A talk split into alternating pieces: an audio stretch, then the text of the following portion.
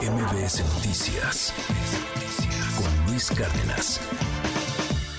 El presidente López Obrador acaba de hablar sobre el caso de Ernestina Godoy y esto fue lo que dijo.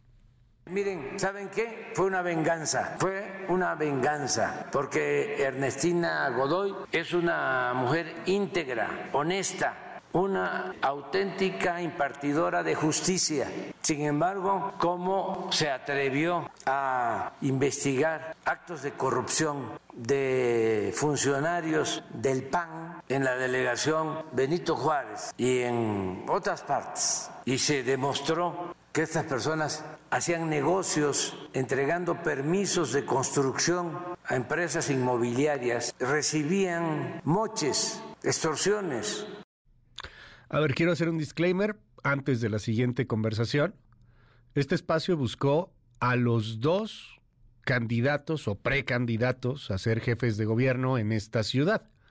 Buscamos a Clara Brugada, se ha rechazado la entrevista por parte de Clara Brugada, está abierto el espacio siempre y Santiago Tabuada accedió a platicar con nosotros. Santiago, gracias por la comunicación. Muy buenos días, ¿cómo estás? Querido Luis, muy buenos días. Un saludo a ti y a todo tu auditorio. ¿Qué nos dices de esto, lo que sucedió con, con Ernestina Godoy, la no ratificación y lo que dice el presidente? Es una venganza de los eh, eh, actores que se vieron afectados por sus investigaciones en el cártel inmobiliario.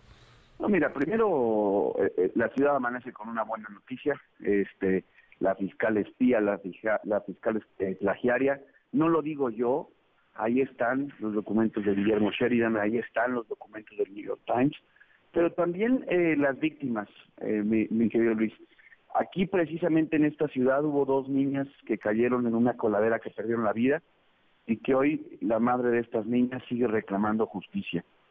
Hoy eh, también las víctimas, las familias de las 26 personas que perdieron la vida en la línea 12 del metro, también están muy satisfechas con que no se haya ratificado Ernestina Godoy, porque no hubo un solo funcionario, ni Florencia Serranía pisó una fiscalía después de ser la responsable de que la línea del 12 metros se cayera. Y también están eh, muy satisfechas de que no se ratificara Ernestina Godoy, las madres buscadoras de esta ciudad, que por cierto, lo único que pedían estas madres de estas personas que desaparecieron en la ciudad era que utilizaran la fiscalía para desaparición de personas para encontrar a sus hijos y a sus hijas. Y lo que recibieron de la fiscal fue una negativa y lo que recibieron de la fiscal fue la noticia de que ocupó esos recursos que ellas pedían eh, para espiar a la oposición.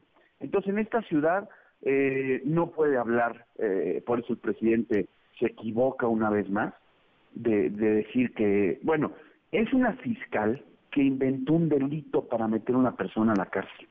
Eso lo dijo su hoy asesor eh, reciente, Arturo Saldívar. Arturo Saldívar en la corte lo que hace en esa sentencia donde liberan a Alejandra Cobas es que habla de que le inventaron un delito.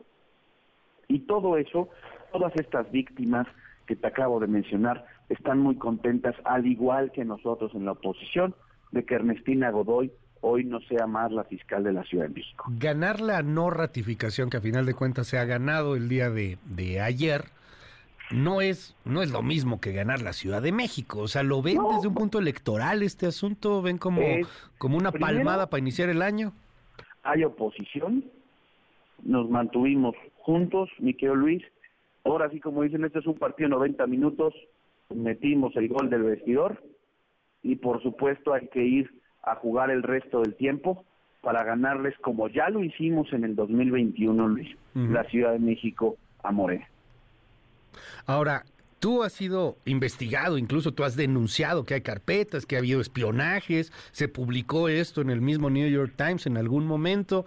Déjame preguntarte, Santiago, no, no hay, no hay un tema de repercusiones, o sea, al final de cuentas, pues esa que tú dices te espió, te investigó, te inventó delitos, pues ahora ya no será fiscal. Hoy da su último informe a las 10 de la mañana, pero quien venga, hombre, mujer, pues parece que va a ir con todo contra ti. Pues mira, yo te digo desde aquí, con toda la tranquilidad, no hay un candidato más escaneado que tu servidor. Me metieron a la UIF metieron a la fiscalía, metieron a la contraloría, espiaron mis teléfonos, no me encontraron nada ni me van a encontrar nada y por eso Por eso nosotros hemos tomado la decisión de, de seguir un camino hacia el cambio en esta ciudad y por supuesto decirte Luis, este, el que nada debe nada teme. ¿eh? Yo tan es así que desde hace muchos años, Luis, tú lo sabes, te lo presenté en tu estudio, dos años solicité que se me citara y cuál era la respuesta, no, no, no, no estás investigado. Acabo de ganar eh, un, un, un, amparo ya en un colegiado de circuito, porque uno, y en donde reconocen que desde hace tres años me espiaban, desde hace tres años me hicieron una carpeta de investigación ante la negativa de la fiscalía de decirme Oye, sobre esto, sobre esto que estamos investigando, yo tuve, tú los, tú lo conociste de primera mano, el documento que yo le dije, señora, si tiene algo que investigarme, aquí estoy, este es mi domicilio. Es más, cíteme, yo voy a comparecer. Sí. Y ella negó sistemáticamente la existencia de una carpeta de investigación, inclusive ante ustedes, ante los medios de comunicación. Y hoy un tribunal colegiado del bendito Poder Judicial de la Federación lo que hace es reconocer con todas estas pruebas que los mentirosos eran esta fiscalía encabezada por la fiscal, eh, la peor fiscal que ha tenido esta ciudad, en, inclusive hasta cuando era departamento del Distrito Federal y que es Ernestina Godoy. Santiago Tabuada, precandidato de la Alianza aquí a gobernar la Ciudad de México. Te aprecio que me hayas regalado estos minutos para tu reacción en MBS Noticias. Y bueno, pues estamos al habla. Feliz año, Santiago. Gracias, mi querido Luis. Te mando un fuerte abrazo y gracias por el espacio. Es Santiago Tabuada. MBS Noticias con Luis Cárdenas.